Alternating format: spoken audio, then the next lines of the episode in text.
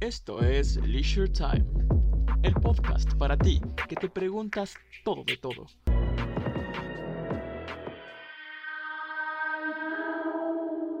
Con ustedes, Temoris Greco. Uh, Bienvenido, Temoris, ¿cómo estás?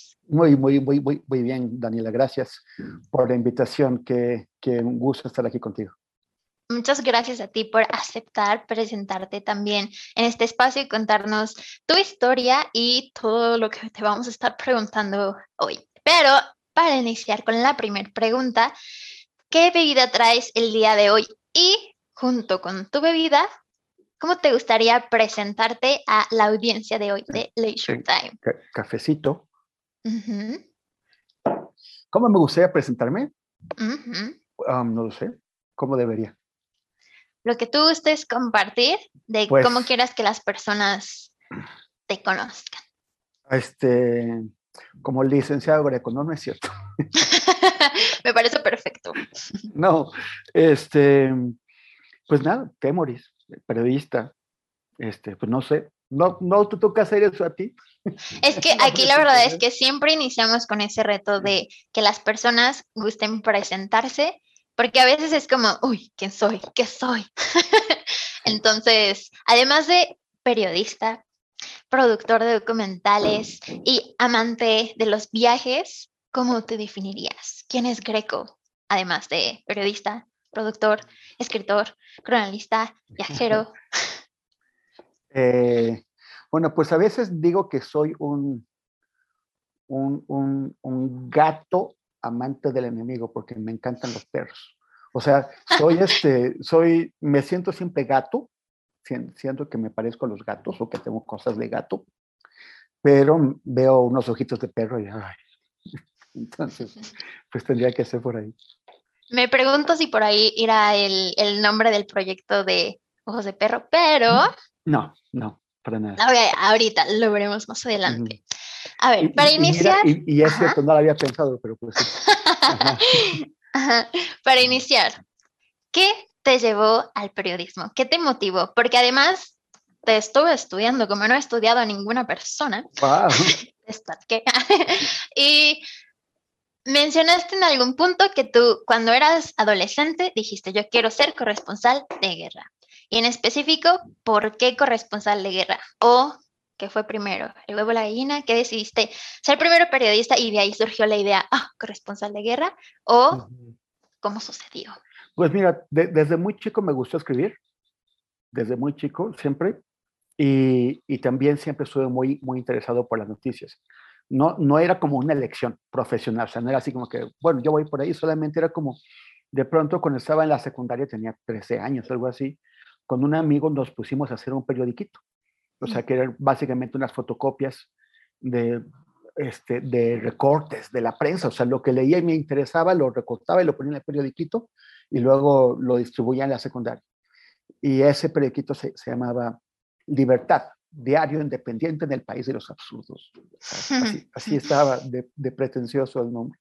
Muy lindo. Y- pero, pero realmente no, no lo hacía porque pensaba, porque pensara que me iba a dedicar a esto, ¿no? O sea, era como eh, lo que me gustaba hacer. Y después vi una película muy, muy buena, este, de- se llama El, a- el, em, El año que vivimos en peligro.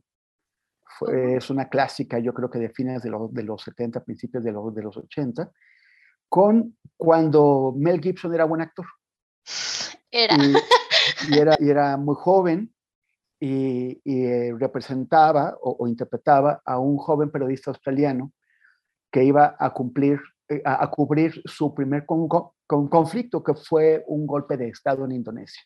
Y todo le sale mal, ¿no? o, sea, así, o sea, todo así es como tremendo. Y hay un, o sea, no les voy a decir más, pero hay un personaje súper interesante que no es él, que, que lo ayuda y, y el, el- el personaje es toda una figura, es, to- es to- es sorprendente ese personaje, pero mejor si lo pueden encontrar por ahí, por, por internet, véanla, el, el año que vivimos en peligro. Yo cuando vi esa película dije, ay, a mí me gustaría hacer eso, ¿no?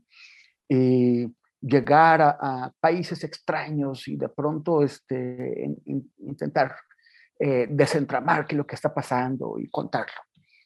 Y, y después se me ocurrió, no sé en qué momento pensé que, que iba a cubrir guerras, pero, pero después crecí un poquito más, yo supongo que cuando estaba ya en la, universidad, y, y, ya había, pues había ido a la guerra de, de, El Salvador, o sea, fui como a los 19, 10, como los 18 años, me le pegué a un tío y, fui este, con él porque él iba a cubrir esa guerra. Y, y, fue, y yo así como que regresé, fue muy emocionante, fue muy ilustrativa, pero regresé y dije, pero estás loco. O sea, las guerras son una cosa feísima, ¿para qué quieres meterte en eso? Entonces, por años estuve con la idea de que, de que de que no, de que no era para mí, o sea, de que, de que no cubrir guerras, no, yo iba a hacer, o sea, sí temas sociales y políticos, pero, este, pero, pero no conflicto. Hasta que de pronto también los viajes, la suerte, el, interés, ¿no? la, la, curiosidad me llevaron a, un conflicto que no se supone que iba a ser conflicto, pero fue una insurrección en Irán eh, inesperada, súbita, aplastada por el régimen de la República Islámica, pero fue, eh, eh, que fue pues, muy peligroso, me dio bastante temor, pero al mismo tiempo tenía la, decía, es que estoy viendo la historia mientras, o sea, mientras se está haciendo, ¿no? estoy viendo a esta gente que está en la calle, que está protestando, que se está enfrentando eh, eh, a, los, a los fusiles y me parecía alucinante poder ser testigo de eso. Uh -huh. y, y, ya o sea, sin, sin querer vol volví a, a, a, entrar al conflicto y así estuve yendo eh, por varias guerras. Hasta wow. que regresé a, a, los conflictos mexicanos, ¿no? Los, mexicanos. Uh -huh. Qué maravilloso que menciones esto porque creo que se conecta mucho con que a veces nuestra labor nos escoge a nosotros o a nosotras más que a nosotros a ello, ¿no? Como que hay algo que que llamémosle Dios o llamémosle destino, como cada quien decida nombrarlo o nombrarle, este, sucede, aunque tú te quites, sucede y llega a ti y es como, está, está destinado a suceder. Ahora que mencionas esto, antes de llegar justo a esta parte de guerra en México y todo lo que sucede en México, um, ¿qué realmente es ser corresponsal de guerra? ¿no? O sea, de verdad, ¿qué implica estar ahí presente y, como dices, ser testigo para después redactarlo? Es que literal, yo sé que has vivido cosas que son inimaginables y también a todas las personas que nos están escuchando y nos están viendo, escriban sus preguntas que aquí vamos a, a, a preguntárselas a Temoris, pero digo, me considero con una imaginación poderosa y aún así no puedo imaginar como bien que es estar ahí y además, ok, si tienes toda la información, pero ¿en qué momento la escribes? ¿Cómo la envías? ¿Cómo la, etcétera? Uh. ¿No? Entonces, cuéntanos por favor un poquito más y también rescato una de las frases más bonitas que te he escuchado decir, que es que dentro de los periodistas en, en el campo tienen esta frase eh, de que ninguna historia vale la pena tu vida, ¿no? Si no estás incluso para contarla. Entonces, pero bueno, abriendo, más bien, continuando con esa frase y también con estas preguntas de en específico qué, qué es y cómo funciona, cuéntanos un poquito más de tu experiencia, por favor. O sea, es que no, no, no hay, o sea, de, depende de qué, de qué tipo de conflicto sea y cómo, cómo, cómo se, se esté dando, ¿no? Por ejemplo, eh, pues ahora tenemos estas comunicaciones que son tremendas, pero por, eh, si tú lees a Kapuscinski, Kapuscinski se perdía eh, en un lugar lejano y después eh, eh lo, lograba, o sea, du durante días o semanas o meses, hasta que lo, lograba llegar a un lugar desde donde podía enviar su material a veces por correo, a veces por, por, por, por, telégrafo, casi, casi, ¿no? O sea, con la, con la tecnología de la época. Y eso todavía nos, nos puede suceder otra vez, porque estamos muy, confiamos un montón en la tecnología o nos confiamos demasiado en la tecnología y, y de pronto puede ocurrir algo. O sea, puede, por ejemplo, en, en, en algunos países cuando hay conflictos, eh, los gobiernos eh, obstruyen Internet, tiran Internet. Entonces tú que estás uh -huh. acostumbrada a usar Internet, de pronto, ¡pum! ¿qué crees? Ya no sirve y, y, a ver cómo le vas a hacer. O, o, o sabes que si, que, que si haces algo por Internet, eh, te, te, van a descubrir. Entonces necesitas utilizar otro tipo de, de, sistemas para evadir el espionaje, ¿no? la, la vigilancia. Y, o, o, de plano no lo vas a poder usar, porque incluso puedes no poder usar un teléfono. Hay, no, no sé de periodistas, pero sí ha habido casos en los que, por ejemplo, alguna vez Rusia abatió con un misil a un líder checheno que usó un teléfono. Gracias a la antena del, teléfono superior no le estaba y ¡pum! Entonces tienes que estarte cuidando muchísimo. Las, las condiciones cambian un montón. Cuando e, eso, eso que te contaba hace un momento de, de Irán, se hizo una locura porque toda la prensa que había entrado, había unas elecciones y, esas elecciones parecía que iban a ser como un paseo para el presidente que se quería reelegir. Entonces, como pensaban que iba a ser muy, muy fácil, pues dejaron entrar un montón de prensa extranjera con visas de prensa, y, pero de pronto ocurrió que no fue un paseo, hubo una oposición muy fuerte, hubo un fraude electoral tremendo, como el que hubo aquí en el 88, y, y, la gente eh, se, se, levantó, o sea, se, se, levantó contra el régimen y el régimen la reprimió. Pero entonces ya al gobierno ya no le convenía tener tantos periodistas, eh, que, que, o sea, todos los, que había dejado entrar. Y como a cada periodista junto con la visa le pusieron una especie de ayudante o guía, que más que ayudarlo o guiarlo, lo que hacía era vigilarlo, eh, fue fácil localizar a todos esos periodistas y sacarlos. Ah, ya, adiós, gracias. Pero habíamos otros, o sea, yo había entrado más de un mes antes de, de las elecciones a Irán, ya había entrado como, como turista. Entonces, y, no me había quedado en el hotel donde se quedaban todos los periodistas, me quedaba en un hotelito chiquito, lejano. Y había otro, un, había un canadiense que también estaba ahí, ¿no? Y, que también había entrado como turista. Entonces estábamos fuera de, abajo del, del radar del, régimen, no sabían de nosotros. Y, y, y, eso significó que para los medios de comunicación en español, pues yo era el único periodista de habla española que estaba en Irán. Todo el mundo quería eh, eh, que, hiciera algo para ellos. Y, era un lío porque, o sea, obviamente que no podía tomar a muchos, pero bueno, estaba con un periódico en España, otro en Argentina, otro en México, y con, con un semanario, con proceso en México y además con un mensual, con Squire. ¿En ese momento te fuiste como periodista independiente o justo ibas respaldado por estas publicaciones? No, yo estaba haciendo un recorrido independiente personal por la ruta de la seda. O sea, venía de, desde China. O sea. venía desde China e iba a, a Estambul y, y, tocaba cruzar por, por, por, Irán. Yo sabía que había unas elecciones en Irán. Eso, que iba a ser un paseo para el presidente, pero igual yo quería verla.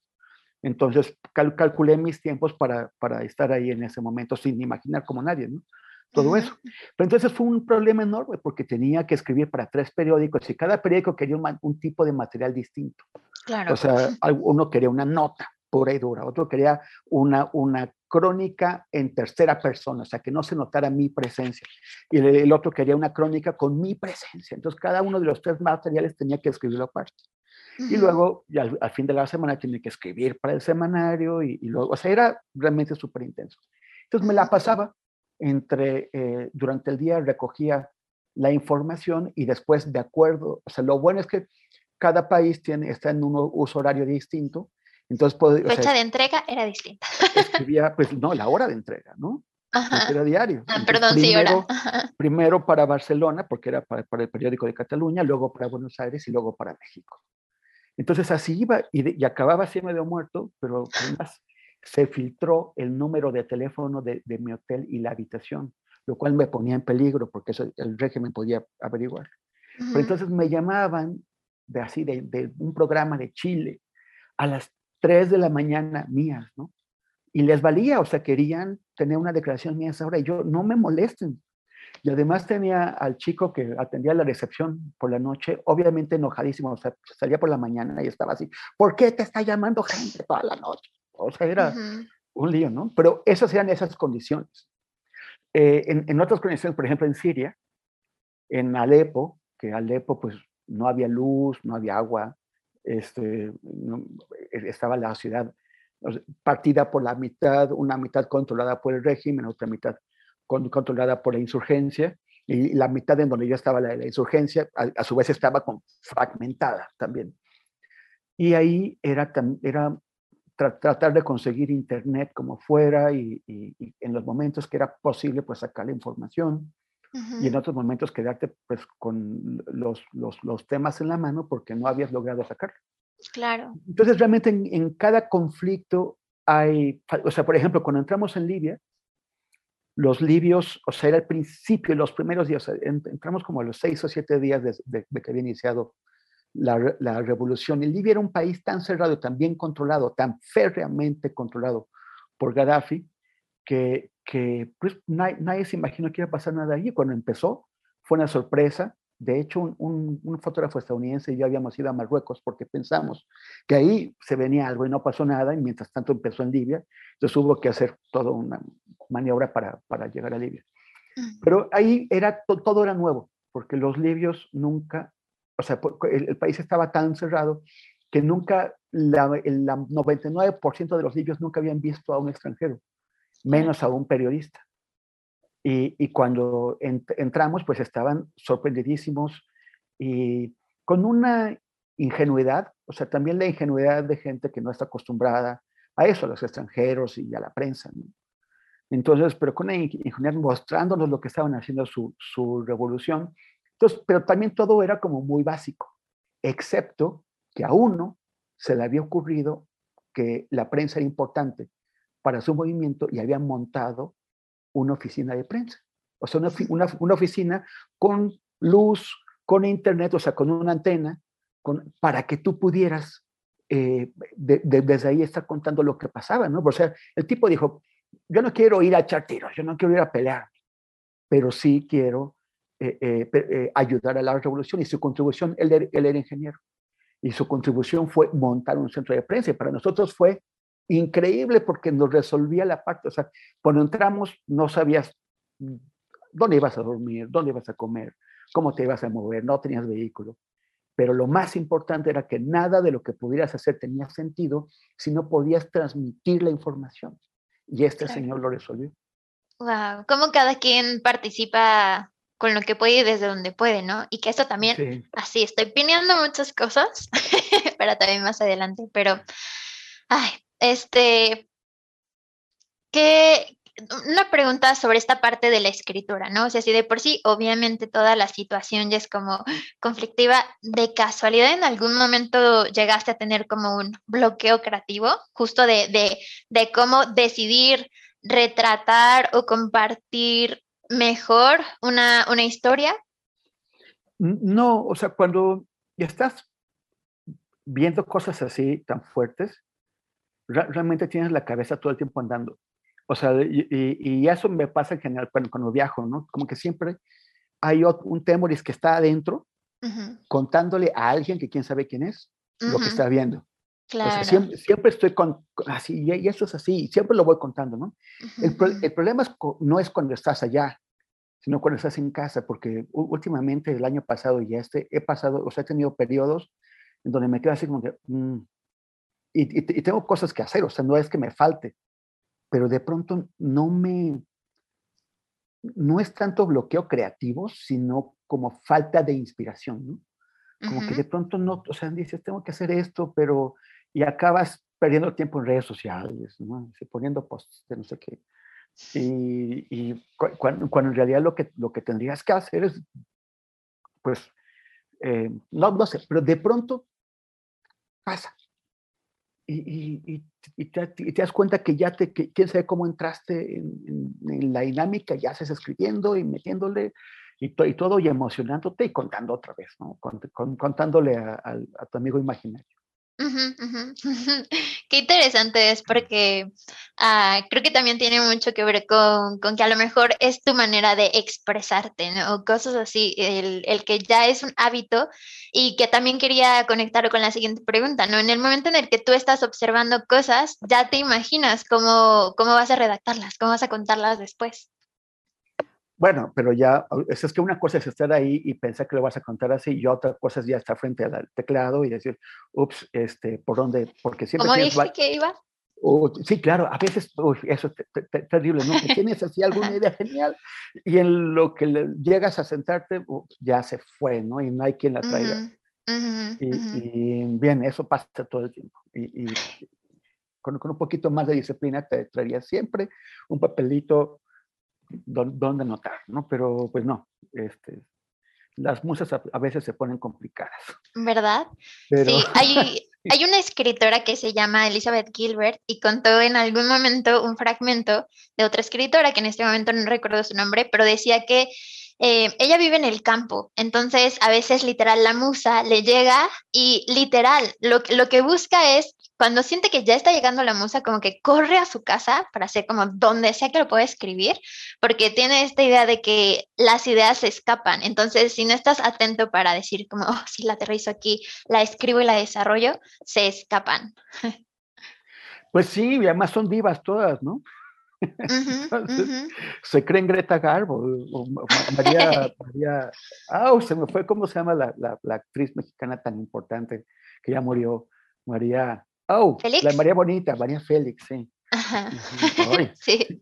imagínate, con esa memoria escribo. no, no, no. Y, ok, dentro de todas estas historias y estos grandes años que estuviste viviendo en el extranjero, ¿en algún momento llegaste a sentirte solo? O sea, por, por tanto tiempo fuera y entiendo que justo muchos años sí estuviste viviendo en muchos otros países y además de esta parte de, sentir esa soledad, ¿has encontrado algún país al que te guste nombrar como tu hogar? bueno, son varias preguntas, pero, o sea, cuando, cuando tenía 18 años, después de lo de Salvador, estuve unos meses en, en Europa. Y, y, me fue muy bien, o sea, fue como muy divertido y todo, o sea, no tenía dinero, pero vendía cualquier cosa, no, no sé, eh, trabajaba de lo que fuera, fue niñera y chofer y todo, ¿no? niñero. Y este, y, pero después como que perdí, se me fue el tema de cómo viajar. Y, y, y un día que estaba en el lago de Como, en Italia, estaba muy mal porque estaba solo, ¿no? Y, y, no, o sea, dije, ¿cómo es que, por qué te sientes tan mal? O sea, que, ya no sabes viajar. Entonces, tiempo después, cuando iba a iniciar mi primera vuelta al mundo, me acordé de ese momento en el lago de Como y dije, mm, o sea, eh, tu, tu, gran enemigo no va a ser, no, tu gran enemigo eres tú mismo, ¿no? O sea, tú mismo y la sensación de, de soledad. Entonces me puse a pensar en ello y a pensar un montón y como que me programé. También me prohibí extrañar México. Por ejemplo, eh, dije, nada de que vas a buscar un restaurante mexicano. O sea, eso no va a pasar. Porque comes comida mexicana y, seguramente será mala, pero si te encuentras con la única quesadilla buena de Sudáfrica, pues ¿cómo vas a extrañar México, no? Claro. entonces, eh, y, y, me funcionó bastante bien, porque sí, me, o sea, empecé y sí, de, pronto extrañaba, pero no, no, no, nada grave, o sea, nada como aquella vez en cómo. Y, y, fui, y luego creo que cuando, en, en este viaje de la ruta de la seda, yo creo que fue en donde tuve los momentos de mayor soledad, porque iba por el centro de Asia, por, por Uzbekistán, por Kirguistán, por el, el, occidente de China, el occidente es la parte musulmana, desértica, lo más aislado de, China, también donde, China tiene una represión brutal contra la población local, contra los uigures, pero son, son zonas donde realmente nadie habla inglés, ni mucho menos español, ni ningún idioma europeo salvo ruso. Eh, y, y, como mi ruso no van más allá de tres palabras, como vodka, ¿no? O así. Eh, el, ahí sí que no solamente estaba solo de no tener amigos, sino que tenía no tenía manera de comunicarme. Y, y mi hermano me había pasado unas grabaciones de un antiguo programa cubano, un programa cubano de los años 50 de radio, que se llamaba La Tremenda Corte, no sé si, si tú lo has escuchado. Bueno, pues ya, ya está, ya está en, en streaming hay un grupo que se llama Tremenda Corte con K, ¿no? Esa es la, la Tremenda Corte, es un programa, te, te, vas a dar cuenta porque no es música, sino son, son este, actores cubanos que están hablando. Y es divertidísimo, es un clasicazo. Entonces yo con eso, así, o sea, como tenía poquitos programas, porque mi hermano fue medio codo, eh, era, yo, o sea, tenía un límite, que era solamente un programa al día, porque dura unos minutos, no creas que es largo. Entonces yo era un programa al día y con ese programa me la pasaba riéndome todo el día. Y hasta que llegaba la noche y al día siguiente otro programa y así me la pasaba bomba. Pero, pero pues sí, era, era, fue, fue hasta que llegué a, a Irán, que en, en, Irán hay muchos iraníes que no solo hablan inglés, sino que al, al llegar a Teherán, tuve una sensación muy rara, como si estuviera llegando a Ciudad de México. O sea, se parece, sobre todo la parte norte de, de Teherán, se parece a, a, a, colonias de Ciudad de México tremendo. Y la actitud, o sea, tú ves que sí, eh, una de las imposiciones del, del, régimen islámico, de la República Islámica, es que las mujeres tienen que llevar velo a fuerza. Pero fuera de eso, es que, bueno, parece, te sientes como en México, ¿no? O sea, así, tremendo. Entonces ahí ya como que agarré otra vez la onda. Pero, pero ya me perdí. Yo me fui en la película que estabas contando, pero sí, este, la, la, pregunta que seguiría, o retomando, justo sería si alguno de esos países has encontrado poder nombrarlo como tu hogar. Sí, este, o sea, bueno, yo viví varios años en España. Eh, hice el doctorado allá y, luego tener una amiga muy querida, una de, mis mejores amigas de la vida. Y entonces cada año iba a Barcelona uno o dos meses, me quedaba en su casa. Y entonces yo creo que, que en España eh, hay, eso es también por el, por, por, el tiempo que pasé ahí, por, por, las, por, la, por las amistades que, que, hice, porque es, es muy estrecho, ¿no? Eh, Estambul me parece la ciudad más bella. Cada quien, o sea, otras personas dirán otra cosa, ¿no? Eh, en, México mucha gente tiende a, adorar o a Estados Unidos o, a Europa Occidental. A mí me parece que hace falta conocer un poquito más. Y, y, Estambul es fascinante. Fascinante porque de verdad, o sea, para, es un lugar común, pero es de verdad el punto de encuentro entre, entre Occidente, Oriente y, y el sur también, porque, o sea, por, por Estambul ha pasado todo el mundo y sigue pasando. Y lástima que tienen un dictador ya, a, a eh, Recep Tayyip Erdogan, que es, que es, el, es el presidente, ya lleva como 15 años en la presidencia, se quiere quedar otros 15, pero, pero bueno, por Estambul ha sobrevivido a todo, ha sido tomada por fuerzas enemigas 100 veces, eh, ha habido, bueno, y, y Estambul seguirá cuando Erdogan se haya ido al fondo del, del, estrecho, eh, estar ahí Estambul. Entonces, yo también es de las ciudades que, que, que, recuerdo con más, con más cariño. Ahí comentan aquí que también tienen muy bella música. claro, no, bueno, ya, o sea, hay mucha música, pero además hay un, con, con, con esta amiga querida de, de Barcelona, eh, fuimos una, una vez juntos a Estambul y, y, no me acuerdo cómo fuimos a dar a un club de música, un club nocturno, que se llamaba Araf. Mm. Y nos fascinó porque realmente es uno de los lugares donde se puede escuchar la mejor música de todos lados. O sea, es, escuchábamos, o sea, música, sí, este, turca, música de Medio Oriente, música de Europa Oriental, pero también música que no conocíamos de, de, de, de Oriente Lejano y, de, y de Europa Occidental y de África. Y de pronto ya estábamos escuchando Molotov ahí, nosotros así, pero...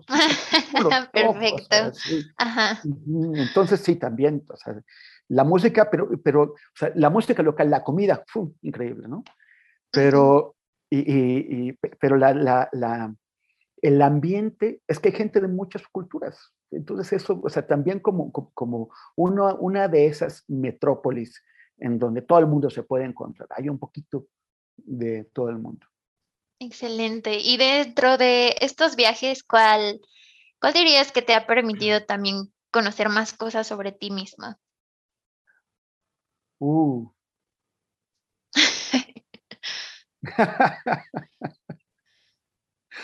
¿Qué pregunta? Nunca me habían preguntado eso.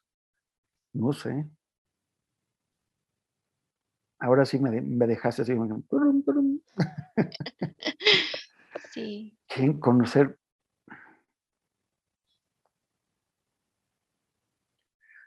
Pues, ¿qué, qué, te parece si me entrevistas el próximo año y a ver si ya tengo una respuesta? Estoy muy de acuerdo. es una cita. Va. Bueno, ah, en otra, en otra entrevista también, este, comentaste algo que me llegó mucho al corazón y que se une con varias cosas que, que, que quiero externar. Lo primero es que percibo, siento, ya tú me dirás si sí o si no, que eres una persona muy sensible y empática. Creo que por ello tu interés a compartir este, la información, las historias, etcétera, ya tú me dirás. y en una entrevista compartías que te interesaba compartir las historias de las personas que a pesar de estar viviendo eh, todas estas guerras y todos estos problemas, decidían seguir adelante y no dejarse tiradas por todas estas circunstancias. Y que además sabías que a veces con lo que escribías no necesariamente ayudabas a quienes estaban en el conflicto, sino a las personas que leían aquella información. Entonces, ¿es algo que sigues considerando del trabajo que también haces últimamente? Bueno, sí, sí, en general. O sea, el, como vivimos en la sociedad del espectáculo, todo, todo de lo que nos enteramos o lo que nos presentan en general, o sea, sobre todo si, si, si nuestro principal medio de, de, información es la tele, ¿no? Son conflictos que resumen en, en, en un momentito del noticiero, en, en 50 segundos, o sea, toda una tragedia enorme la encapsulan en 50 segundos y tiene que traer bombas, explosiones, muertos y pum, ¿no? Entonces no estamos, no, no, es, no te están explicando nada y tú no estás entendiendo nada. Y, la ventaja como periodista independiente es que tú puedes tomar tus tiempos, ¿no?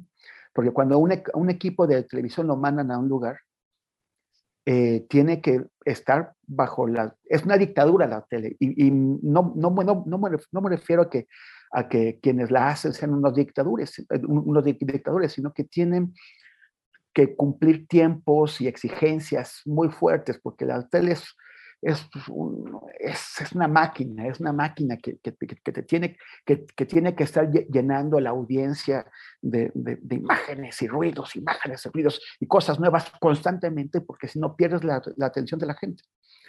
Y, y, es muy cara también.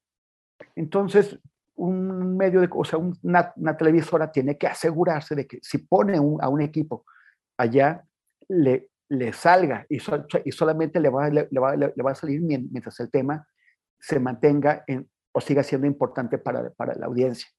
Entonces, por ejemplo, cuando estábamos en Libia, eh, después de estar invadido de televisoras, ¿no? de equipos de televisión, y de pronto vino el, terremoto y el tsunami de Japón, cuando, cuando, eh, cuando lo de, lo de la central nuclear de Fukushima. Y así se vació de equipos del tele. Porque que dejó de ser relevante esa noticia. Sí, ya todo el mundo se, olvidó de Libia, ya hubo la, la siguiente emergencia y las televisoras dijeron, sálganse de ahí, o sea, no importa en qué, cómo va el proceso, qué es lo que está pasando, si, si la revolución va para arriba, si la revolución va para abajo, si, si el ejército de Gaddafi va a venir a destruir la ciudad. No, no. O sea, lo que importa es lo que en el momento sea de mayor interés para el público. Entonces los sacaron a esos equipos de inmediato, se los llevaron a Fukushima y ya, y la historia de Libia quedó incompleta. O sea, ya la audiencia se quedó sin, ya no supo qué pasó, porque ya hay otra cosa nueva. Y así son los ciclos, así son los tiempos de la tele, ¿no?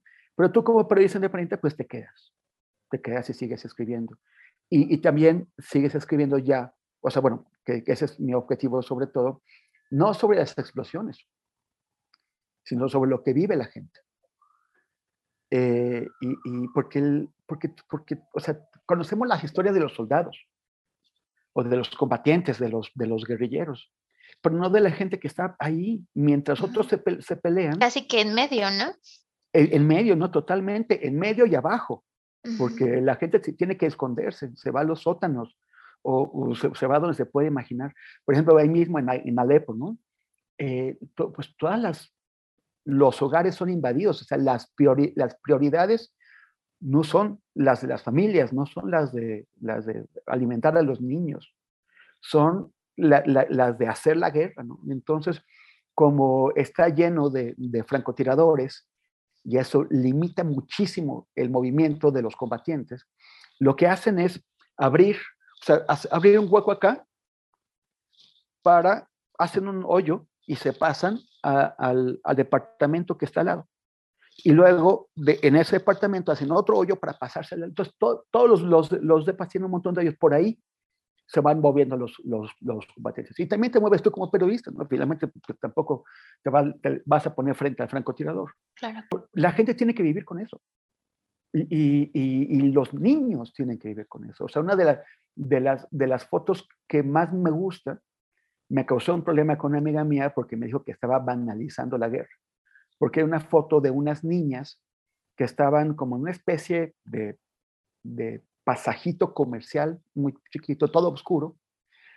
al fondo se ve la calle, iluminada, está el sol a todo lo que da, pero esas niñas están jugando ahí en lo oscuro porque si salen a la calle les va a dar el tiro al francotirador, entonces tienen, tienen que esconderse.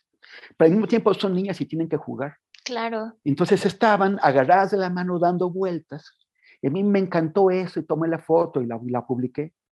O sea, las, las niñas tienen que divertirse a, mi amiga le pareció que era una banalización, pero yo dije, no, o sea, es todo lo contrario, esta, esto es lo que pasa en la guerra, eso es lo que pasa. La gente tiene que seguir viviendo, la, la, la gente necesita vivir, no, no, no se va a perder en, en, en, en, las grandes historias de los combatientes heroicos que están matando a otras personas enfrente. No, o sea, entonces son, y, y, es la gente que, que no se deja aplastar que, o sea, lo que, lo que más me emociona y lo que más me, me inspira, y yo espero que me emocione e inspire a más, más gente, son las historias de personas que teniéndolo aparentemente todo en contra, no se dejan aplastar. Es como tener, un zapatote, una botota enorme y hay gente que la detiene y, y, la, y, la, y la empuja y dice, no, no, no me vas a aplastar. Y también porque estamos acostumbrados a ver la guerra como algo que saca lo peor de la gente. Y sí es cierto, pero también saca lo mejor, porque te pone en situaciones extremas. Entonces, la persona que tú considerabas o que siempre había parecido cobarde, en un momento dado, de pronto hace, toma, realiza los actos heroicos más impresionantes, porque necesita salvar a los suyos o porque necesita alimentar a unos niños o por algo así. y, y, esas, esas historias son las que me parece que hay que estar contando. ¿no?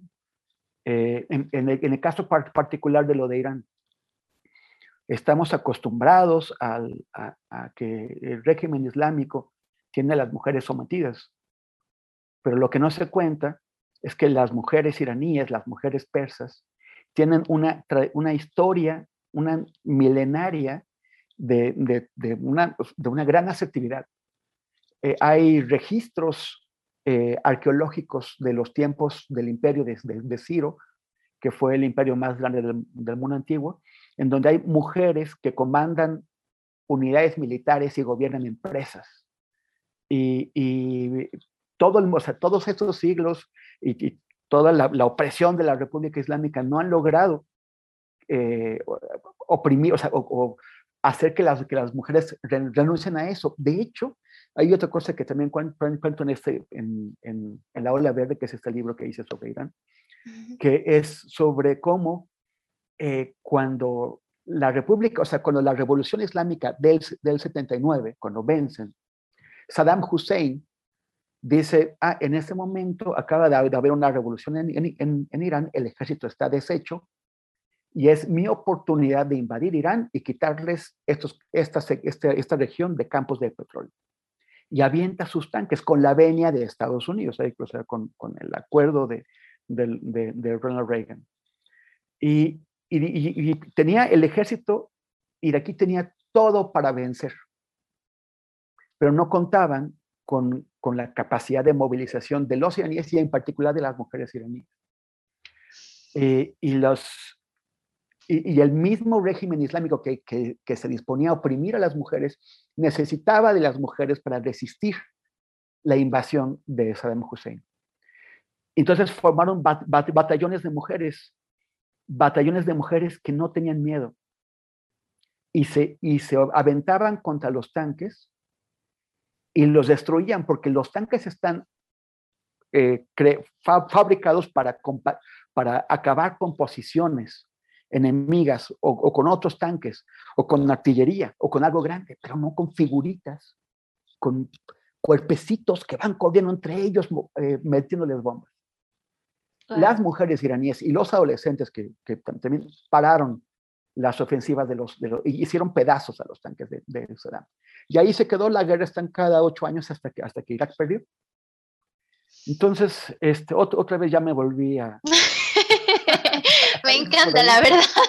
No, se me hace muy fuerte porque pienso en, en cuántos, como dicen, a veces la historia la cuentan las personas que, que ganan, ¿no? Quienes ganan, pero hay muchas cosas que justo deciden no mostrar de otras personas y de otros personajes sobrevivientes también, ¿no? Entonces, se me hace muy inspirador que compartas esta otra parte de la guerra, esta otra parte de los sucesos que lamentablemente muy pocas veces nos llegan, ¿no? Y que como mencionas, estamos acostumbrados lamentablemente a ver como lo espectacular, el, uh, el morbo o cosas así, cuando toda, toda esta otra parte también nos nutren muchísimo más en una forma muy humana, ¿no? Muy esperanzadora y que es algo que también han comentado sobre tu trabajo y que también quiero preguntar. Eh, con, con, haberse enfrentado a cosas tan tristes, tan duras, y ahorita vamos a empezar a entrar a esta parte de también la violencia en México, pero yo me preguntaba, ¿cómo es que Temoris no está deprimido? o sea, con, con, ver tantas cosas así, ¿cómo, ¿cómo es que uno puede continuar, porque sí creo que hay muchas personas que a veces deciden no ignorar por completo lo que está sucediendo por esta sensibilidad, ¿no? De decir como, carajo, pero es que, ¿qué hago? O, mejor no me entero de las cosas porque me dañan mucho o decido ignorarlo, etcétera, ¿no? Y yo me preguntaba, ¿cómo es que justo, cómo es que, que puedes con todo esto, ¿no? pero también ahora con lo que compartes entiendo que es porque también tú decides qué mirar y con qué quedarte de, las cosas, ¿no? Y no es que rechaces la existencia de algo, sino que decides mirar esta otra cosa, que al final creo que también nos, sigue motivando para continuar con la lucha, ¿no? Como decíamos anteriormente, cada quien decide de, qué forma, pero es, esta parte de, de, no rendirse, porque hay cosas que te siguen sumando y mostrándote que vale la pena luchar y continuar. y exactamente. Voy a leer aquí un momento lo que escribieron. Ah, considero que en las noticias actuales, aquel que las da las llena de su opinión, su opinión emocional, intelectual. Y eso a veces puede ser peligroso. Como periodista independiente, ¿cómo manejar ese aspecto de la noticia? ¿Cómo alejarme o acercarme de la noticia misma, de su gente, de sus pueblos, de los hechos? La, pregunta está bastante buena, excepto, o sea, y, me, gustó cómo, cómo, la redactó. excepto, excepto, por una cosa, es que hay una generalización de, de principio, ¿no? La noticia se da y en realidad hay todo tipo de presentadores de noticias, todo tipo de periodistas. Y, y, hay muchas maneras de hacerlo, ¿no? O sea, si, si tú ves a, a Javier a la Torre, lo vas a hacer de una manera. Si ves a Carmen Aristegui, es de otra totalmente distinta. Eh, y, no solo por, por, sus posturas ante el periodismo y, ante el mundo, sino e, ellos mismos como, como personas eh, o, en su estilo profesional son muy diferentes. Entonces, este, lo, la opinión, eh, la, la, opinión por sí misma no es mala. O sea, ¿por qué? O sea, yo a mí me parece que, lo, que las opiniones son importantes. El tema es, alguien nos está dando su opinión porque es lo que realmente cree, o alguien nos está dando lo que parece una opinión y en realidad es un acto de propaganda para tratar de hacernos pensar tal o cual cosa. O sea, es una cuestión que, se basa fundamentalmente en el tema de la honestidad. ¿Qué tanto vamos a ser honestos? si tú ves los, los periódicos en Estados Unidos o, o, en o o en Gran Bretaña, eh, que tienen mil, mil defectos y todo, pero hay una ventaja. El New York Times dice, somos un diario liberal. El The Guardian de Londres dice, somos socialistas. El Times de Londres dice, somos conservadores. Mm. The Economist, el, el, semanario, es liberal. Y te lo dicen tal cual. Yo soy un lector asido de The Economist porque me parece que tiene excelente información y excelente análisis, aunque muchas veces no estoy de acuerdo con ellos. Pero yo ya sé de dónde vienen ellos. O sea, e, ellos son abiertos en cuanto a cuál es su posición. Entonces yo entiendo que la interpretación que están haciendo tiene que ser valorada a partir de la posición abierta que ellos están tomando. Y como yo tengo la mía, pues ya sé qué tomar o qué no considerar o qué, o, o, qué, ahora este, hay, hay otros medios de comunicación que yo sé que son parte de estrategias de propaganda. Por ejemplo, Fox News este, esta cadena gringa, ¿no? Es totalmente un esfuerzo de propaganda, como lo es el diario Reforma ahora en México. Reforma, con, el diario Reforma tú antes sabías que era un periódico que, que, aunque no lo expresaba, tenía una posición política, pero era una posición política sustentada en buen periodismo. Cuando entró Andrés Manuel López Obrador, los dueños de Reforma quitaron al viejo equipo de periodistas que lo llevaba y pusieron a un señor que es un activista. Y entonces Reforma dejó de lado su buen periodismo y comenzó a hacer activismo porque está intentando convencernos de algo. Eh, hay una, hay un, unos que se llaman RT. RT es, significa Russia Today, Rusia hoy. Es una, es una cadena eh, del gobierno ruso, ruso de Vladimir Putin. Y todo lo que viene ahí tiene la intención de llevarnos hacia la perspectiva del gobierno de Vladimir Putin. Tú puedes estar o no de acuerdo con Putin, pero sobre todo tienes que entender qué es lo que está haciendo el RT. No, no te lo están contando nada más porque sí. En, en, México, pues es, es eh, en algún momento, no, no, no, sé en qué momento, pero eh, quedó la, la, la idea de que los medios nos quieren convencer de que son objetivos.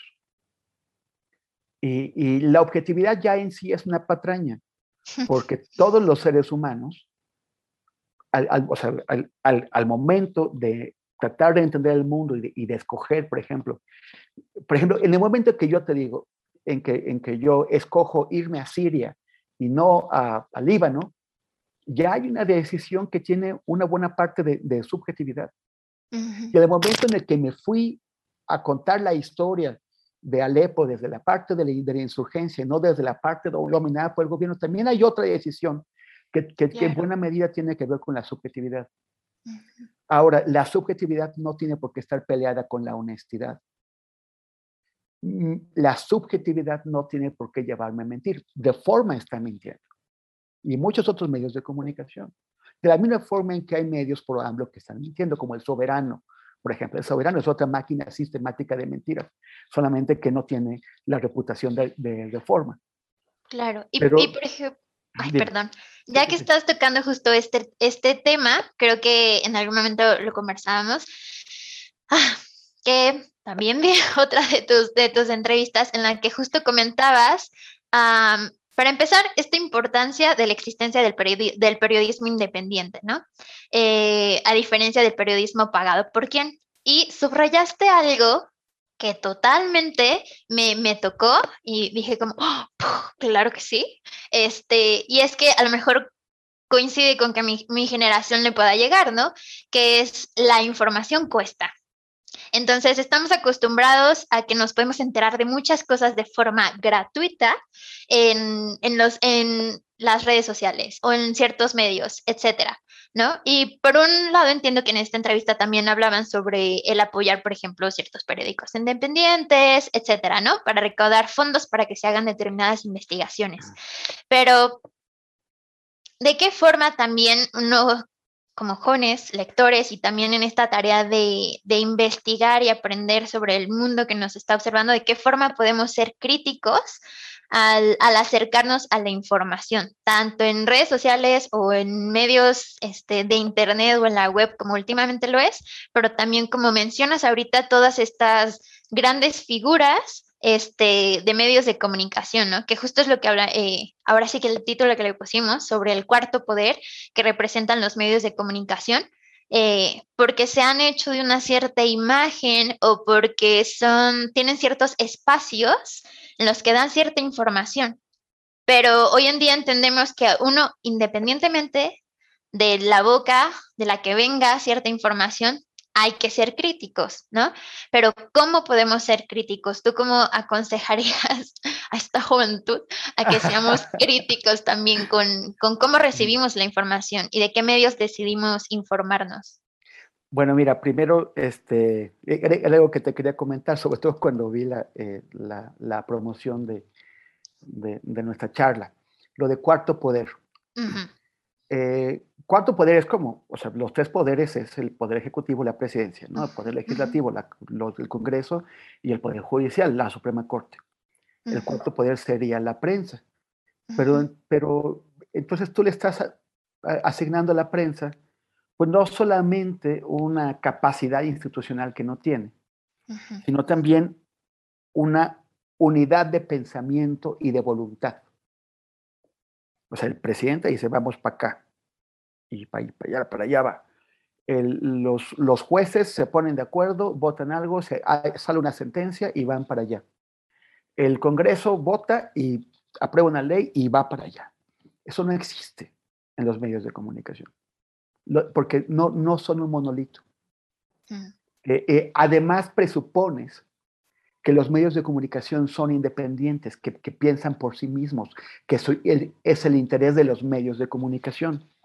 Esto de cuarto poder se, inventó cuando había, a finales del siglo XIX, hace 130 años, cuando había un señor en Estados Unidos que dominaba la mayor parte de la prensa, se llama William Randolph Hearst.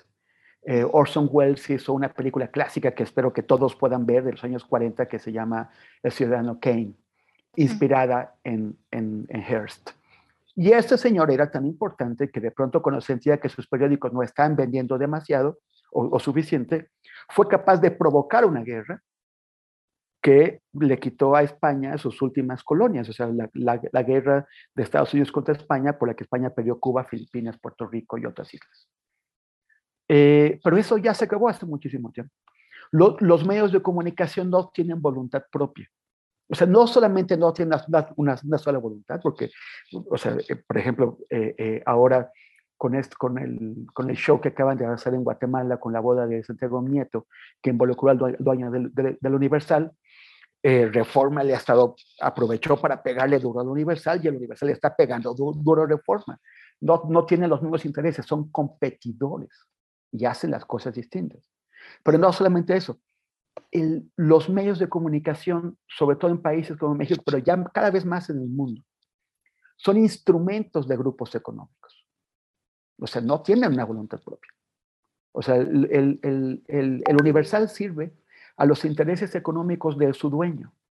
Y su dueño hace negocios, tiene empresas, tiene intereses políticos.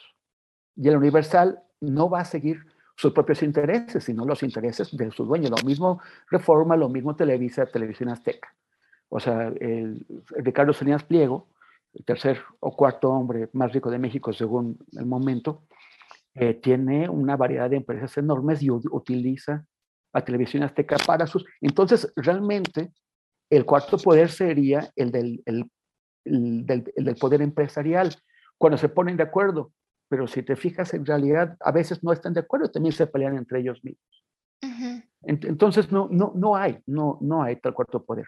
Quizás sería como más bien una representación de una forma de poder, podría ser, los medios de comunicación como una forma de poder, más allá de que sea como justo una unidad. Representan muchos poderes. Es peligroso cuando llegan a ponerse de acuerdo, pero con frecuencia no. ¿Cuándo se pusieron de acuerdo? Cuando impulsaron la campaña de, Peña Nieto. O sea, entre 2005 y 2012 hubo una insólita una unidad de, propósito de los grandes grupos, eh, de las grandes cúpulas económicas y políticas de, ese país y por consecuencia de sus instrumentos que son los medios de comunicación. Pero lo que vimos ahora, en, 2017 o 2018, es que esa unidad se, se hizo pedazos y cada quien jaló para su lado y eso permitió que una otra opción se abriera paso entre ellos. Si hubieran mantenido la unidad hubiera sido mucho más difícil y quizás no se hubiera producido. Pero entonces hubo, o sea, a veces logran actuar juntos, la mayor parte del, tiempo no, porque compiten, porque tienen intereses distintos, porque, hay, porque son enemigos algunos de ellos. Eso por la parte del cuarto poder, a lo de la crítica, sí. Yes. Lo del, lo, del pensamiento crítico es vital pero también hay que entendernos a nosotros mismos. Y, y, eso lo he estado viendo sobre todo ahora en este último periodo de la 4T porque me, me doy cuenta de que, o sea, los primeros autocríticos tenemos que hacerlo con nosotros mismos, ¿no? Autocríticos.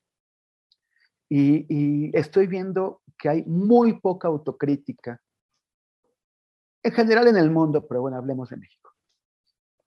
De, pronto hay, por ejemplo, el, tema de los principios. Los, principios no deberían cambiar de acuerdo en, en qué parte de la feria estés tú los principios tienen que aplicarse en todo momento. Pero ves que de pronto la gente que, hace cuatro o cinco años despreciaba la libertad de expresión, hoy se rasgan las vestiduras porque dicen, están atacando, están destruyendo la libertad de expresión. Entonces, oye, perdóname, ¿desde cuándo te importa eso? Y al contrario, la gente que antes decía, sí, es que tenemos que defender la libertad de expresión, mucha de ella hoy se muestra muy incómoda incluso sabotea la libertad de expresión. y, la cosa es que el, ser críticos no significa e, enojarnos cuando alguien dice algo que no coincide con lo que nosotros pensamos. Ser críticos significa, en primer lugar, revisar lo que pensamos constantemente. O sea, que eso también significa leer con atención lo que escriben otros, aunque no estemos de acuerdo con ellos, porque de pronto pueden tener razón y no nos hemos dado cuenta. Y de pronto dices, uy, pues me cae regordo este tipo, pero tiene razón, chale. y, y, también, o sea, necesitamos generar un pensamiento dinámico, que no se quede atrapado en preconcepciones, ¿no? un pensamiento que además no se deje patear como lata cada vez que alguien más, por ejemplo, este, hasta hace no mucho tiempo, eh, todos, todos queríamos meter a sus cuarteles al ejército. Y de pronto todo el mundo está buscando justificaciones para explicar por qué el ejército tiene que hacerse, tiene que seguir en la calle, y tiene que, integrar la Guardia Nacional, pero además tiene que mandarla directamente y tiene que tomar los, el control de los puertos y las aduanas y el tren Maya y el, aeropuerto de aquí y el tren de allá. Eh, o el caso de un personaje peligrosísimo, peligrosísimo, Manuel Bartlett Manuel Bartlett no, solamente es el responsable del mayor fraude que ya hemos visto en la historia reciente de México, sino que durante seis años, porque oye, ahora, ahora se trata de, quitarlo, ahora Bartlett era un inocente muy, chacho y Salinas jugó con él, ¿no? Y, no, no, no, tiene nada que ver. Bueno, no solamente eso. Bartlett fue secretario de gobernación, o sea, el encargado de la seguridad interior del país, durante seis años en el gobierno de, de la Madrid. Era un tipo que gustaba de ser temido, de los que piensan que es mejor que te odien y te teman a que te amen. Se hacía temer. Y todas las decisiones de represión que se tomaron durante el gobierno de, la Madrid, todas fueron tomadas en el Palacio de Gobernación, por Bartlett o por su gente. O sea, las responsabilidades que tiene ese señor son enormes. Y sobre todo, las víctimas de, de, fue, gente de los movimientos sociales y de, la izquierda. Y ahora resulta que, que Bartlett es un señor puro, que de alguna forma se ha reivindicado y que ya no tiene que responder por los crímenes de los que es responsable. Crímenes mayores, ¿no? No, no un ladroncillo de, de la colonia de atrás. Claro. ¿Hasta qué, ¿Hasta qué momento realmente pensamos en la redención de una persona, no?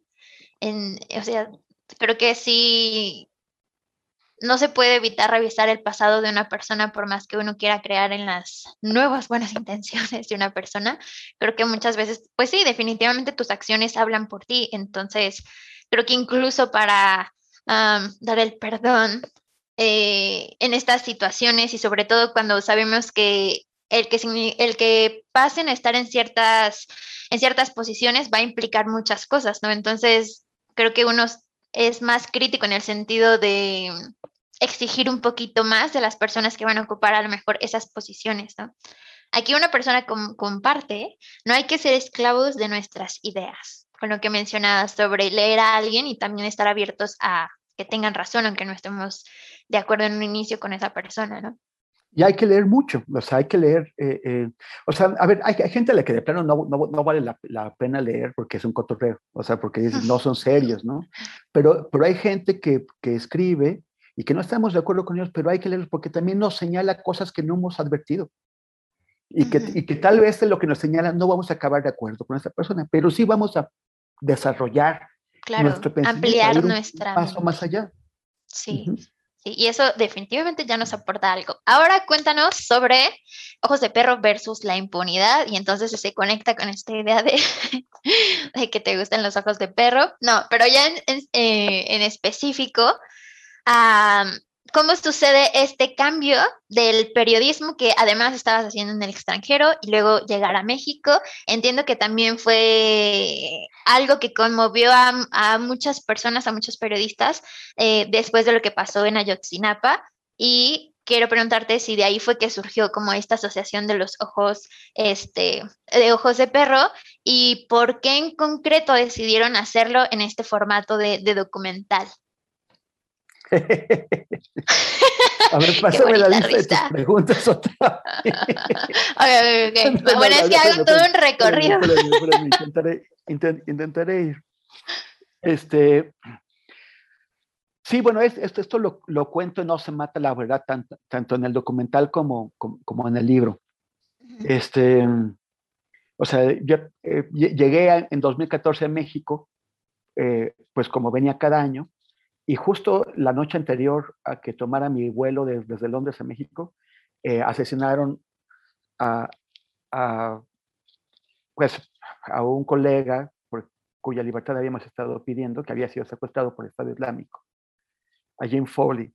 Y fue muy fuerte, ¿no? O sea, todo el viaje para acá estuve así como con lo de Jim en la cabeza, porque además fue un asesinato horrible, que grabaron en video y lo difundieron por todos lados. Y fue muy, muy, muy fuerte.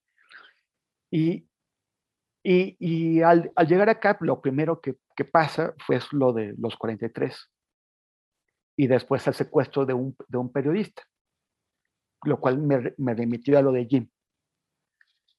Y, y pues nos fuimos involucrando. O sea, bueno, yo no, no pensaba que era capaz de reportear sobre lo que pasaba, sobre lo que pasó en Ayotzinapa o en Iguala porque llevaba varios años fuera, hace mucho tiempo que no iba a Guerrero. Y, y fue como, y, o sea, empecé a ir a, a la escuela de Ayotzinapa, ya a Guerrero, pero fue así, como, ¿qué es esto? ¿no? O sea, tenía tanto tiempo fuera de México que me, fue, me impactó. Y era muy difícil entenderlo. Entonces no pretendía reportear sobre eso.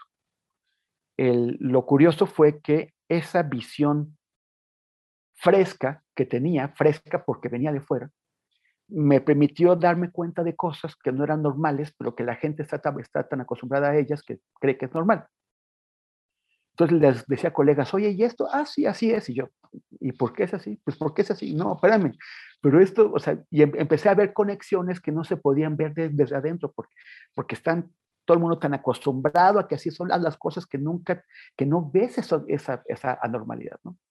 Entonces así fue que empecé a reportear, pero sobre todo cuando en noviembre de 2014 eh, el, el, gobierno mexicano empezó a plantear lo que la, Procuraduría llamó la, verdad histórica, que es una mentira histórica, y nos dimos cuenta de que en realidad no tenían ninguna intención de descubrir qué es lo que había pasado, de encontrar los 43, sino que era una, una falsificación. Eh, convocamos a, un montón de, amistades, eh, sobre todo gente de, la comunicación, periodistas, fotógrafos, cineastas, escritores, músicos, y decidimos organizarlos. Pero la verdad es que fue todo un desastre al principio, porque no, no teníamos idea, o sea, queríamos hacer algo, pero no sabíamos qué, no sabíamos cómo aprovechar todo el talento que había ahí para, para conducirlo por un lado, ¿no? Y el, lo primero que empezaron, porque teníamos asambleas y asambleas y discutíamos y hablábamos y hablábamos y hablábamos, pero bueno, y lo primero que se nos ocurrió, o que era que íbamos a hacer como una especie de vigilancia de las acciones del gobierno. Y eso en, en, en inglés se dice un watchdog, un perro vigilante. Pero no nos gustó lo de perro vigilante, sonaba horrible. Entonces, este, dijimos, ojos de perro, contra la impunidad, sí. Entonces ya se quedó ojos de perro contra la impunidad. Pero luego un querido amigo, que cada vez que me acuerdo de eso pienso en él, se le ocurrió que era más, que, que, que se iba a ver más interesante si le poníamos una BS, ¿no? De versus. Por eso versus, versus. O sea, en, realidad todos decimos ojos de perro contra la impunidad, pero lo que dice es ahí BS, ¿no? Entonces eso solo nos complicó la vida, ese BS y, en fin, así Luis Alberto, si nos estás viendo. pero, pero, pero bueno, por eso, o sea, ya se nos quedó con, con el BS, aunque decimos con, con, contra la impunidad. De hecho, Armando Vega Gil, el, querido músico y poeta y cuentero y, y escritor, este, teatrero, que, que, nos dejó hace unos años, eh, escribió y, ah, este, nuestra canción que dice ojos de perro contra la impunidad. Entonces, si la, si la googlean ahí en, YouTube, la, van a encontrar. Tienen su canal y también tienen todo, todo su trabajo. Chéquenlo, chéquenlo. Y también quiero preguntarte, ¿has estado trabajando, o bueno, estuviste trabajando, no sé si actualmente siga sucediendo con tu hermano coista? ¿Qué, qué, ha sido también eso? No sé si en años anteriores habían tenido esa misma posibilidad o fue hasta que empezaron a, a producir estos distintos documentales. No, fue, sí fue ahora, fue a, partir de Ojos de Perro. O sea, él también eh, acudió desde la primera reunión y, y, y ellos, o sea, la, la, parte de, de, de, cineastas y fotógrafos fueron los que, mientras discutíamos qué día los íbamos a hacer, que no sabíamos, ellos, ah, se, acercaba la Navidad del 2014 y iba a ser la, primera Navidad que, que, las madres y los padres de Ayotzi pasaban sin sus hijos. Y alguien dijo, pues vamos a Ayotzinapa a preguntarles eh, pues, cómo van a pasar la Navidad sin ellos. Y ese fue el primer videíto de Ojos de Perro, un video súper bonito, muy, bueno, muy duro, ¿no? y, y, también como yo tenía muchos amigos alrededor del mundo, nuestro segundo video fue, eh, les pedimos a gente de muchos países, hasta de Irak, que les enviaran un mensaje a las madres y los padres para la Navidad.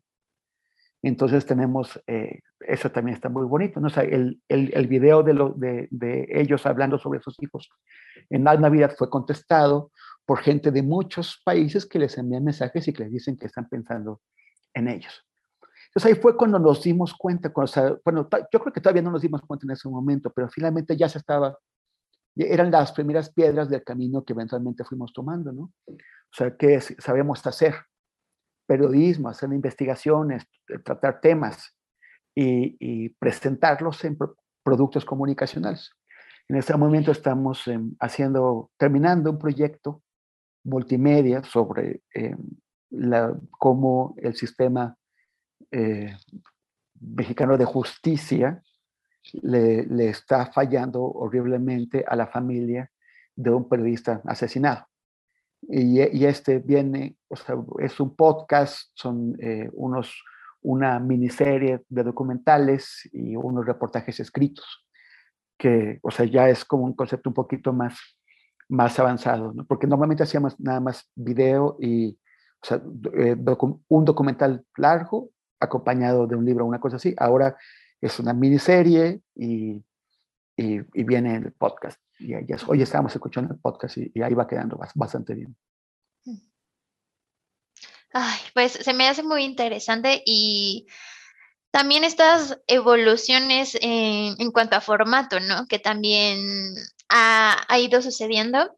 Y cuéntanos también un poquito más sobre, además de este proyecto en el que ahorita comentas que estás haciendo, ¿qué más te encuentras haciendo en el momento?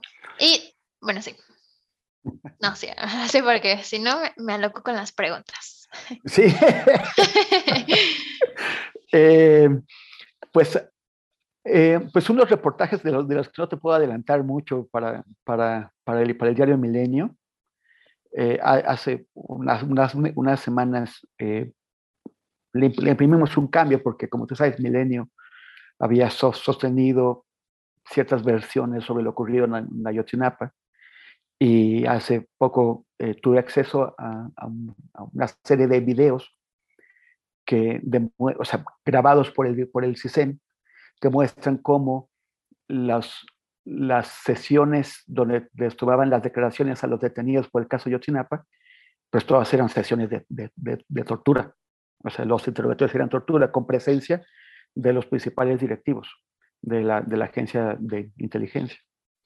Y, este, y, y, y, eso apareció en Milenio y fue, o sea, fue ya demostrar que lo que se había dicho antes, pues no, no fue así. Y entonces estamos pues preparando otros temas sobre eso. Y también traigo una novela ahí, pero ya llevo dos años y medio con ella. De, pues tú sabes, creo que, que hay, lo primero que tienes que hacer es desarrollar el universo en el que van a ocurrir las cosas, ¿no? Llevo dos, dos, dos años y medio armando un universo tan lleno de cosas que creo que ayer o antes ya está así como, ya, pero ya ponte a escribir, o sea, o sea he, estado escribiendo, escribiendo, contando cómo es el espacio donde esto ocurre, ¿no? Eh, y, y, un montón de cosas que pasan en paralelo, pero lo principal todavía no lo desarrollo y ya me estoy como hartando de, de, no, de no poder empezar. Entonces, eh, ya, ya lo quiero hacer en días próximos. Genial. Y cuando estás escribiendo, ¿piensas en alguien en concreto me refiero, ¿te imaginas como a, un lector en específico o alguien que está visualizando tu trabajo? No, siempre es este amigo imaginario, pero no tiene ni nombre, ni, género, digo amigo, pero puede ser amiga o amigue. Este, no, no, no, o sea, siempre estoy contándole a alguien, ¿no? Pero quién sabe quién es. ¿Quién sabe quién es? qué interesante. Y, quién sabe qué opina de lo que le cuento. Nunca me ha respondido. bueno, de todo esto que has hecho y mucho más, de muchas más cosas que no comentamos, pero yo aquí ya noté que dijiste que en un año vas a regresar, esperamos que sea antes, para todo lo demás que quiero preguntar, ¿qué te gustaría hacer, además de esta novela, ahora, ah, ¿qué más te gustaría hacer antes de desaparecer de esta faz de la Tierra? ¿Qué, ¿De qué otras cosas te dan ganas por, por hacer? Uy. Bueno, que, tengo pendientes Botswana y Namibia, quiero ir para allá. No, me la quiero perder. Y la Antártida. Oh. Sí, este, ya hace un montón de años que estoy planeando eso, pero es que no quiero ir como, como turista o en un, así, quiero ir una expedición científica o algo así. Y pues no, como que no tienen muchos lugares. Entonces, este, pues bueno, pues está estoy pendiente. Y supongo que em, hacer algo más de ficción, pero, pero, una ficción que tenga que ver con lo que vivimos, ¿no? O sea, no, no, no como, como no, no, no, no una ficción nada más para, para entretenerme, sino para todo eso que, que he logrado ver y aprender dando vueltas por el mundo, eh, que es un montón, es muy difícil aprenderlo, ¿no? O sea, así como ponerlo acá. Y además eh, procesarlo, ¿no? Sí, es, es, muy complicado, es muchísimo. Y además ya un montón de cosas se me olvidan. Todavía hace unos, unos poquitos años, de, de, pronto así como que un olor te, un olor te, te trae como un, una ligera, como, como, un recuerdo. Y, y, me encantaba porque en cuanto lo tenía, sabía exactamente cuándo y dónde y cómo había pasado, ¿no? Y ya eso ya, ya, ya no es así. Ya, espero que sea por la acumulación y no porque... Pero, pero, entonces sí, sí, eso, digamos que ya tengo que apresurarme. O sea, sí me gustaría poderlo llevar a la ficción como herramientas para reflexionar sobre, sobre el, mundo que vivimos, eh, qué papel jugamos aquí y, qué y, de, y de qué forma podemos hacer las cosas mejor. Maravilloso. Para terminar, aquí siempre aquí nos gusta y además sin preparación. Una frase Temoris Greco con la que quieras despedirte, pero que así tú sientes que vas a decir tu super frase y después va a ser como ¡tas! tiras el micrófono. Bomba. Yes. Oye, a ti te gusta ponerme las cosas fáciles, ¿verdad? Déjame decirte que en la primaria una maestra me decía, a ti te encanta complicarte la existencia, ¿verdad? Y yo así de, eh, es que así es más divertido. y por, ahí, por, eso haces, entrevistas, para complicarse. es para compartir. wow.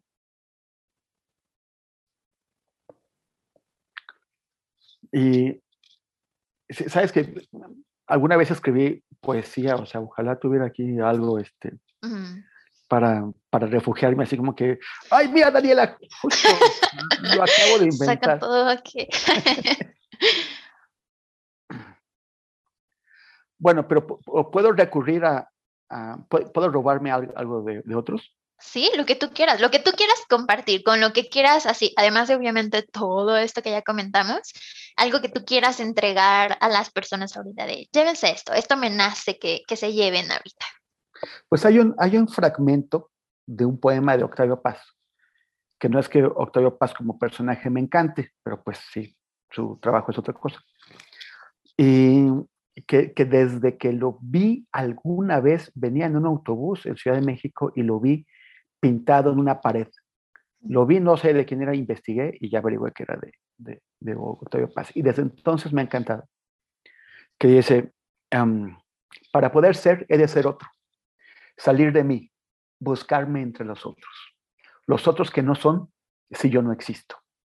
Los otros que me dan plena existencia. Y eso me encanta porque habla de la interdependencia, ¿no? De, cómo, eh, de la colaboración, de la proximidad, de la, del, tocarnos, entendernos, buscarnos. Y también es, eh, eh, disentir, ¿no? Pero, pero esa, esa disensión constructiva, esa disensión que nos lleva a un lugar mejor. Claro, e incluso comprendernos y definirnos a partir del otro, ¿no? En el teatro hay algo muy hermoso que, que aprendí justo que eh, una maestra nos decía, porque estudié artes escénicas, este, que la implicación que tienes con el otro en escena es vital, porque tú terminas de definirte a partir de la interacción que existe. Y en realidad el arte, pues es reflejo de la vida, ¿no? Y hay esta definición que yo puedo aprender de mí misma en el momento en el que también me presto, eh, eh, más bien presto atención a observar también a otra persona, ¿no? Totalmente, eso es, es, es, exactamente así, porque además muchas cosas que crees que sabes, no te das cuenta hasta que, hasta que te lo empieza a contar, mientras te lo cuento voy descubriendo cosas y, luego cuando veo tu reacción y lo que tú me dices, voy complementando. Y son cosas desde que, puedo pensar sobre lo que pasa en, en, Marte o son, pueden ser cosas sobre mí mismo. O sea, e, es, e, en, en, en, esa interacción no solamente descubrimos a la otra persona, también nos, nos vamos descubriendo o nos vamos también poniendo en una tela crítica, ¿no? Eh, a ver, ay, ¿a poco sí es cierto? O sea, ¿no?